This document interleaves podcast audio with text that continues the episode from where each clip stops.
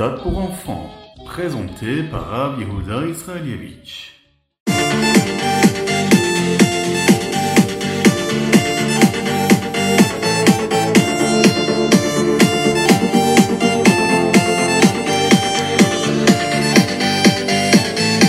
Bonjour à tous, infiniment heureux de vous retrouver aujourd'hui pour partager avec vous le Ritat du jour. Aujourd'hui, nous sommes le Yom Rishon, le premier jour de la semaine de la Parashat Shelach. Bien sûr, en Chutz Laretz, en dehors d'Eretz Israël, puisqu'en Israël, nous lisons la Parashat Korach. Il y a un petit décalage encore.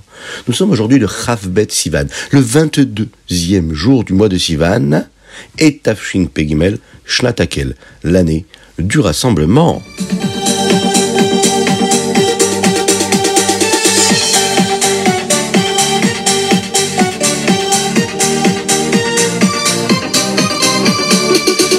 Aujourd'hui, dans la paracha, nous allons commencer hum, à raconter une histoire qui est un peu triste. C'est l'histoire de la faute des explorateurs qui ont été en Eretz Israël, en terre d'Israël, avant que les bénis Israël puissent y entrer.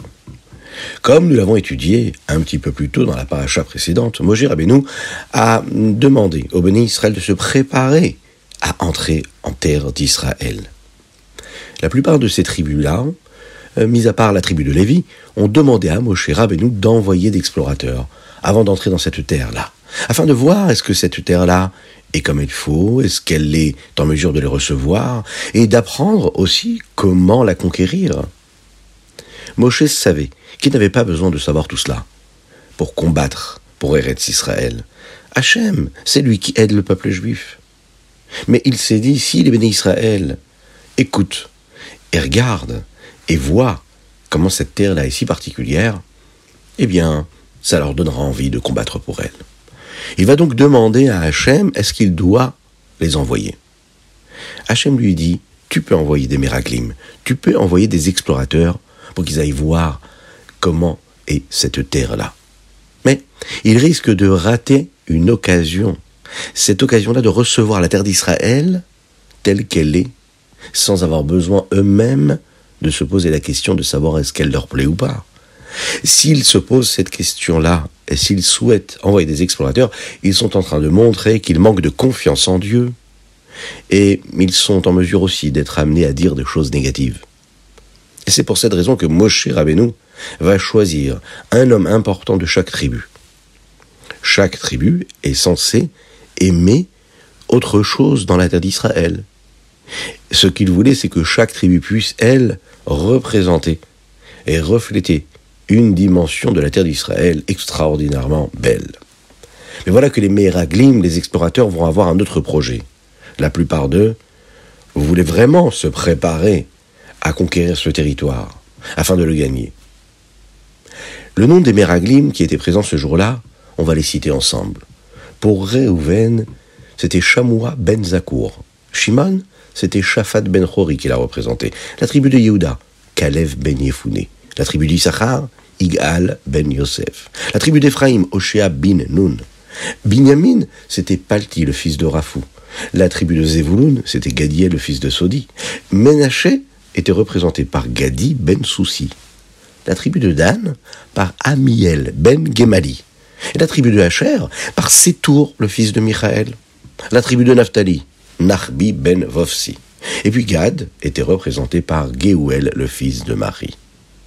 Il y en a deux parmi ces explorateurs-là qui ont choisi cette mission-là pour des bonnes raisons. Les tzadikim, Kalev et Oshéa. D'ailleurs, Oshéa deviendra, grâce à Moshe Rabbeinu, qui va changer son nom et qui va l'appeler Yehoshua, en lui rajoutant la lettre Yud afin qu'Hachem puisse l'aider et le préserve des mauvaises ondes qu'il y avait chez les explorateurs qui étaient dans ce même groupe. Moshe va donc dire à ces explorateurs d'aller regarder combien cette terre d'Israël est si particulière. Il leur demande d'aller regarder, d'aller montrer à ceux qui allaient les recevoir à leur retour combien cette terre-là, elle renforçait les gens, combien cette terre-là, elle permettait aux gens de grandir et d'évoluer de la meilleure des façons. Il leur demande même de ramener une partie des magnifiques fruits afin de les montrer à tout le monde.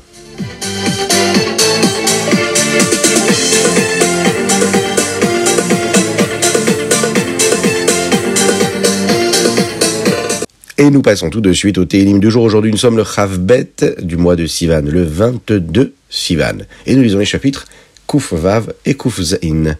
Dans le Télim d'aujourd'hui, on remercie Hachem pour tous les miracles et pour tous ses bienfaits.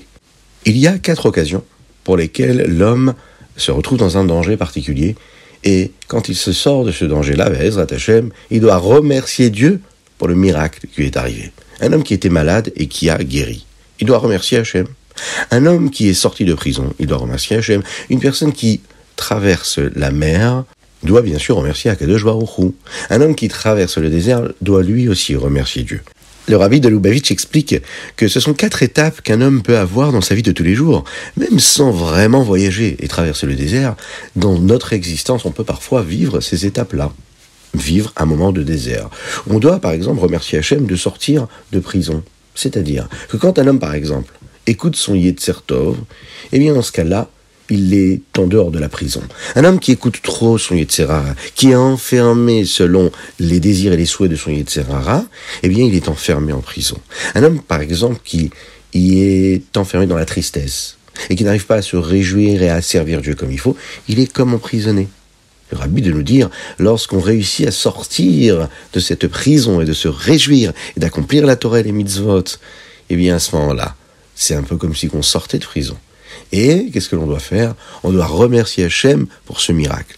Oui, ça n'est pas évident. De sortir des mauvais conseils du Yetzerara et d'agir comme un juif, il doit agir avec force et conviction et confiance en Dieu, ça c'est un miracle.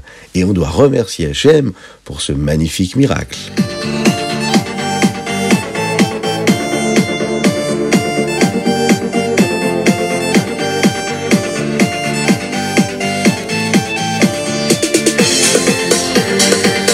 Nous passons tout de suite au Tania du jour. Aujourd'hui, nous sommes le Chavbet Sivan Shanapshuta. Nous étudions le Shahar Aïchud Ve'emuna, le Père Exaïn, le septième chapitre.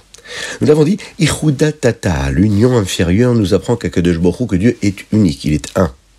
Et donc, on peut comprendre qu'Akadosh ne change jamais. Il n'est jamais altéré par quoi que ce soit, euh, bien après qu'il ait créé le monde. Le monde, ça n'est pas quelque chose de séparé de Dieu. Dieu reste celui qu'il a été toujours bien qu'il ait créé le monde, et bien qu'avant d'avoir créé le monde, il ait déjà existé. Et en fait, quand Dieu est là, il est là comme il était avant, et il sera comme il a été juste avant et qu'il l'est maintenant. Pour nous, euh, quand on n'a pas connu quelque chose avant et qu'on l'a appris après, on a appris quelque chose de nouveau. Je ne savais pas, maintenant je sais, il y a quelque chose de nouveau qui s'est passé. Je ne savais pas que quelque chose avait eu lieu, maintenant on me le raconte ou bien je le vois se passer, je comprends qu'il y a quelque chose de nouveau qui se passe dans l'existence. Chez Dieu, ça n'est pas du tout comme ça. Le monde qui a été créé n'est pas quelque chose de nouveau pour lui. Il ne change pas. Il n'y a pas de changement. On ne peut pas le comprendre. Je suis d'accord avec vous. Et c'est très difficile de trouver un exemple pour cela, puisque c'est un concept, c'est une idée qui dépasse les limites de nos mondes à nous, les mondes de la création. Mais on doit savoir qu'il y a quelque chose qui existe et qui correspond à cela. C'est ce que nous disons dans la tefila. C'est le même Dieu. Tu es celui qui était là avant que le monde ait été créé, et tu es le même Dieu, celui qui est là pendant ce monde-là qui est déjà créé. Et nous passons tout de suite au Ayom Yom. Aujourd'hui, nous sommes le Chavbet Sivan. Dans le Ayom Yom d'aujourd'hui, nous apprenons les différents gestes qu'il faut accomplir lorsque l'on fait la récitation du Kriyat Shema pendant la Tefila. Lorsqu'on dit Olam, vous savez, juste avant le Shema Israël, ça concerne surtout les garçons qui écoutent maintenant notre Ritat, eh bien, nous disons Ve'avienu les Shalom Be'arba Kanfot Haaretz Larsenu. À ce moment-là, on doit prendre les tzitzit dans la main. Alors, comment est-ce qu'on procède? On commence d'abord par les deux fils qui sont devant.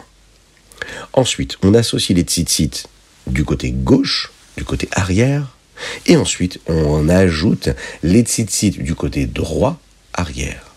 On prend tous ces fils-là, et puis on les met entre les deux doigts de la main gauche. Il y a donc six fois pendant lesquelles nous allons embrasser ces tzitzit pendant la troisième partie du Kriyat Shema, qui s'appelle Vayomer, et également Emet Viativ qui va suivre. Lorsqu'on dit le mot tzitzit trois fois, au moment où nous disons le mot Emet à la fin du schéma Israël, ou bien quand on va dire aussi également Kayemet pendant le Emet Viatif, ou bien quand on va dire Laad. On récapitule trois fois, puisqu'on va dire le, trois fois le mot Tzitzit dans le passage de Vayomer, une quatrième fois quand on dit le mot Emet à la fin du passage de Vayomer, une cinquième fois lorsque l'on dit le mot Kayemet dans le passage Emet Viativ, et une sixième fois lorsque l'on dit le mot Laad, ce qui nous amène à six fois le nom de Tzitzit, six fois le mot de Tzitzit, et donc six fois pendant lesquelles nous embrassons nos tzitziot.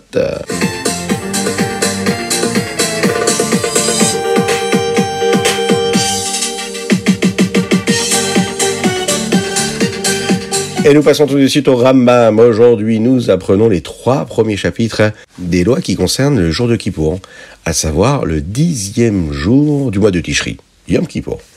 Une des choses que le Rambam nous dit ici, c'est qu'il est interdit pour un enfant qui a moins de l'âge de 9 ans de jeûner le jour de Kippour. Pourquoi? Parce que ça n'est pas bon pour sa santé. Une fois qu'il a 9 ans, alors à ce moment-là, il peut s'entraîner. Il va, par exemple, jeûner quelques heures et il va rajouter un petit peu plus d'heures avant de consommer le repas comme il a l'habitude de le consommer. Par contre, ce que le Ramam nous dit, c'est que l'enfant doit faire attention de bien porter des chaussures qui ne sont pas en cuir. Bien qu'il ait le droit de manger, par exemple, ou de boire, il doit quand même respecter le jour de Kippour et porter des chaussures en tissu ou une autre matière, mais qui ne soient pas en cuir, comme les adultes. C'est ce qui le rapprochera le plus de l'accomplissement de la mitzvah que nous avons le jour de Kippour.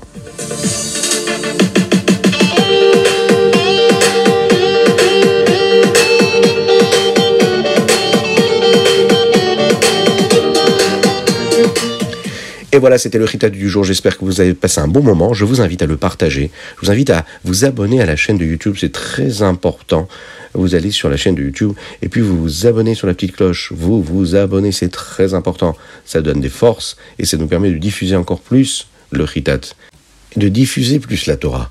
Et plus la Torah sera diffusée, plus Akadosh Baruch nous enverra le Mashiach. Et on souhaite énormément le Mashiach. N'oubliez pas, il faut absolument mettre une petite pièce dans la Tzedaka. Et par cela, Mashiach arrivera. La dédicace aujourd'hui, elle est pour notre cher Messaoud à Cohen, Ben Avraham Vesimcha.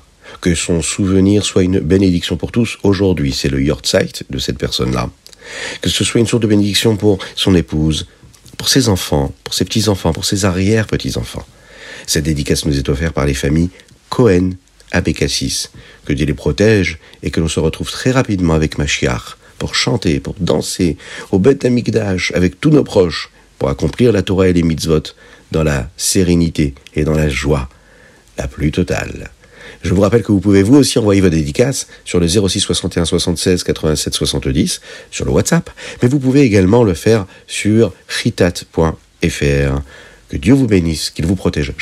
Tov à tous. Que Dieu vous inonde de bénédictions. Que vous puissiez passer une belle journée, tranquille, sereine, joyeuse. Que vous puissiez réussir tout ce que vous allez entreprendre. Qu'Akadosh Baruch vous accompagne et qui nous envoie, on le répète encore une fois, le Mashiach très rapidement.